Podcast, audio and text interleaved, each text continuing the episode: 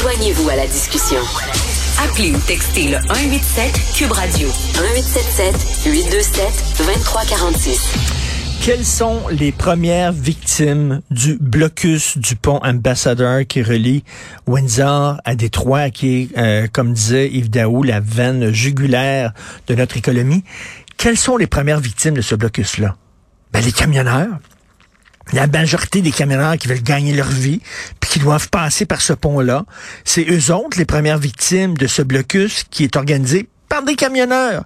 faut quand même le faire. On va parler avec Benoît Terrien, président de Truck Stop Québec. Bonjour, euh, Benoît Terrien. Bon matin, M. Martineau. Bonjour. Ben, c'est ça qui est fâchant. C'est les camionneurs qui sont les premières victimes de blocus organisé par des camionneurs. Euh, c'est la question qu'il va falloir se poser là, parce que je, peux comprendre qu'il y a des gens qui manifestent, je peux comprendre que les gens sont rendus au bout du rouleau, mais je peux pas comprendre le fait que euh, on utilise nos propres collègues qu'on a besoin pour manifester à Ottawa et qu'on euh, les on les bloque euh, ben, on les bloque à Détroit Windsor, mais on les bloque aussi à Sarnia, Port-Huron, euh, puis à d'autres ports de douane aussi. Là. Donc, il on, va falloir se poser la question, c'est quoi l'objectif de tout ça? Est-ce que c'est de mettre l'économie à terre? Est-ce que c'est de faire tomber le gouvernement Trudeau? il y a certainement des raisons derrière tout ça, mais on peut pas prendre en otage l'industrie du transport. Ce serait comme dire on fait une grève, mais on va empêcher les chèques de grève de rentrer au niveau des euh, gens qui font la grève. On peut, on peut pas ben oui, ça. ben non, concrètement, que ça veut dire pour un camionneur qui a besoin de passer par ce pont-là? Vous faites quoi? C'est quoi le détour à faire là, maintenant? Juste à titre informatif, euh, M. Martineau, hier, des camionneurs nous ont dit avoir attendu plus de 10 heures pour traverser parce qu'il y a une voie de fermée. C'est 10 heures de temps. Vous comprendrez qu'un ben, camion, ça marche pas à une pièce de l'heure. Les entreprises, ben, pour garder ces camionneurs-là, doivent euh, conjuguer avec euh, est-ce que je leur donne un boni, est-ce que je leur donne, il va falloir que je les paye, ces gens-là? Donc, c'est 10 heures de moins de profit pour l'entreprise. Le camionneur, lui, il s'écœure.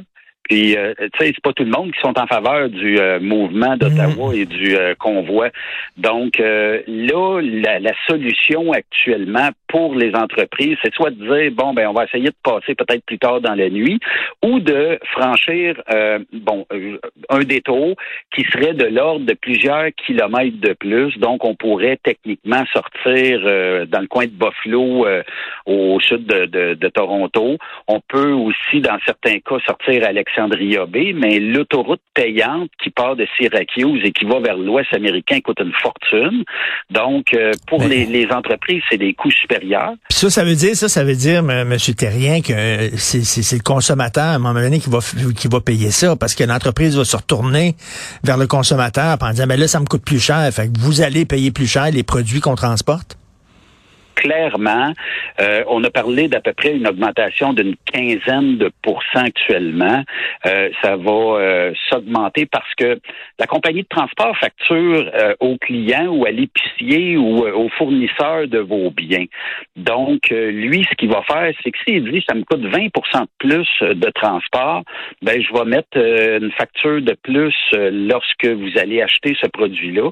Puis ça va monter assez vite dans les dans les prochaines semaines. Et puis, ceux qui, euh, tu sais, on, sait que l'Ambassador Bridge ou même euh, Port-Huron, de l'autre côté américain, là, euh, les deux douanes, sont des ports d'entrée qui sont tellement utilisés pour le transport de pièces automobiles. Euh, dans la mhm. majorité des cas, on est pas mal en retard sur la production automobile. Là, on va accentuer ces retards-là. Qu'est-ce que ça va créer? Les fabricants vont dire, ben, au lieu d'acheter votre véhicule à 35 000 ben, il va être rendu à 40 000 à partir de maintenant. Puis là, le monde va dire, oui, mais c'est 5 000 de plus. 5 000 est-ce que j'ai moyen de payer ça? Euh, et puis là, ça va créer dans le fond, là, euh, on manque de leadership au Canada. Ben est-ce que est-ce que Justin Trudeau devrait pas se lever et dire bon ben je claque la porte? Ou il devrait pas se lever et dire bon ben est-ce qu'on peut régler ça? Ou complètement utiliser les forces de l'ordre et dire bon ben arrêtez de bloquer puis euh, vous pouvez manifester. Et pour, les, pour les camionneurs, c'est pas drôle. Vous dites 10 heures de plus. C'est une job qui est dure, camionneur. Les gens ne savent peut-être pas, là, mais ça route pendant des heures et des heures et des heures avec un deadline. Là, il faut que tu sois rendu à tel jour, telle heure, à, ton point de destination. Euh, C'est pas toujours drôle. Et là, 10 heures de plus, c'est... Et en plus, tu sais, la réputation des camionneurs. Il y a des gens déjà qui aiment pas les camionneurs en disant eux autres, là, quand ils conduisent leur Christie de camion sur la route, c'est comme s'ils étaient sur une mission divine. Euh, ils passent super vite à côté de toi, puis ils s'en foutent, puis le klaxon, puis tout ça. Déjà, il y a des gens, mais là, c'est pas bon pour votre image, là. Moi, je l'ai dit à plusieurs reprises, euh, ça, ça, va être difficile de redorer notre image suite à ça parce que ça a des impacts, monsieur et madame tout le monde, là, qui euh, aujourd'hui adorent les camionneurs puisqu'on mm. est des supermen, on a changé le monde, on a révolutionné le monde, quoique c'est pas encore fait. Là. Euh, un jour, il y aura un lendemain à tout ça, puis ce lendemain-là, moi, je, je pense qu'il va falloir travailler fort sur notre image.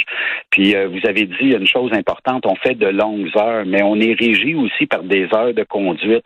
Donc, si j'arrive aux États-Unis, j'ai attendu 10 heures et que normalement, c'est 11 heures de conduite quand on arrive en sol américain, le maximum, et que j'arrive et que ça fait 3 heures, je suis parti de London, Ontario, mettons, j'ai fait un 2 heures, 2 heures et demie, je suis rendu attendu 10 heures. J'arrive de l'autre côté de la frontière, je suis illégal parce que mes heures de conduite euh, sont défoncées. Donc, euh, je suis en mode illégal. Il faut que je me stationne de l'autre côté. Vous savez qu'à Détroit, il n'y a pas grand stationnement, puis c'est pas un quartier qui est des plus safe de l'autre côté euh, de la douane. Donc, je fais quoi? Ben, je vais hmm. rouler probablement jusqu'au premier stationnement, puis après ça, je vais me parquer là. Mais Benoît euh, je suis rien curieux. Ils, savent ils savent ça comment? Les, ça fait combien d'heures vous conduisez? Comment ils peuvent savoir ben, ça? Euh, euh, aux États-Unis, à cette heure, on est régi par un, ce qu'on appelle un logbook électronique. Donc, c'est un dispositif électronique qui calcule quand le camion est en mouvement, quand le camion est arrêté, c'est calculé automatiquement. Un genre de boîte noire? Oui, mhm. c'est une boîte noire. On appelle ça un enregistreur de bord électronique. Donc, lui, aussitôt que j'ai franchi, mettons, euh, une quinzaine de kilomètres heure, ben, automatiquement, dans le log électronique, il marque en conduite avec l'heure et la position exacte du camion par GPS. Donc, euh, puis, euh, c'est c'est pas falsifiable, tu sais. donc, si on arrive à la première, au premier poste de pesée au, au niveau américain, puis il dit, voilà, tu le droit à 11 heures, mais tu es rendu à 13 heures et quart. Je comprends qu'on pourrait hmm. dire, oui, je t'ai pogné dans la manifestation, puis je pense qu'ils vont comprendre, mais sauf que s'il veut être à cheval sur euh, les, euh, les points, ben, il va euh, émettre un constat d'infraction. Là. Et là, quand vous voyez que le, le mouvement des camionneurs fait des petits un peu partout à travers le monde, ouais, ben, moi, moi depuis le début, je dis on avait peut-être une bonne cause dans le sens où l'obligation vaccinale, ça aurait pu être débattu assez rapidement. On aurait pu mettre ça peut-être dans les mains de l'opposition. Il y aurait eu tellement d'autres choses à faire que hmm. de créer un mouvement. J'ai eu comme l'impression qu'on s'est fait un peu hijacker ce, cette demande-là par un groupe politique.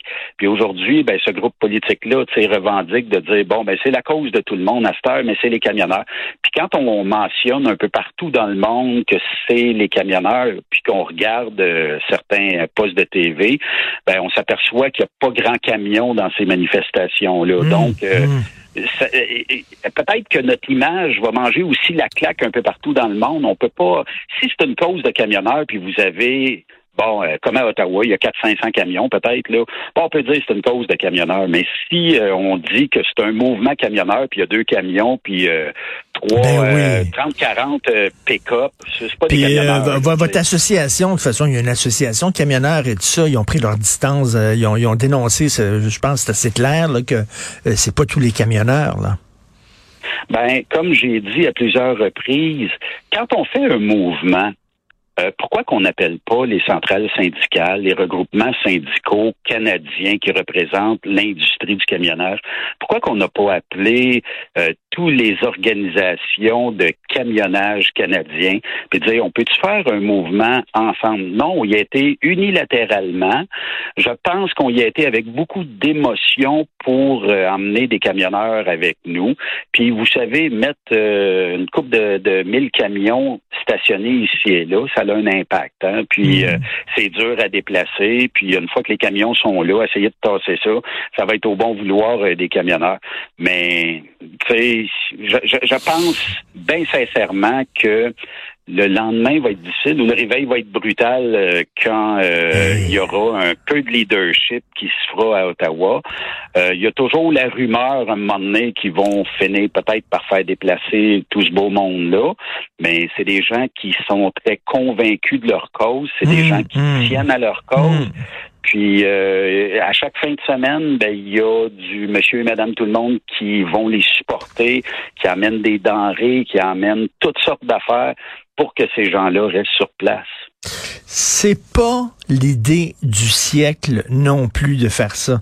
Merci beaucoup, Benoît Terrien, pour euh, votre courage, hein, parce que j'imagine euh, vous devez recevoir euh, des messages assez, assez gratinés, mettons.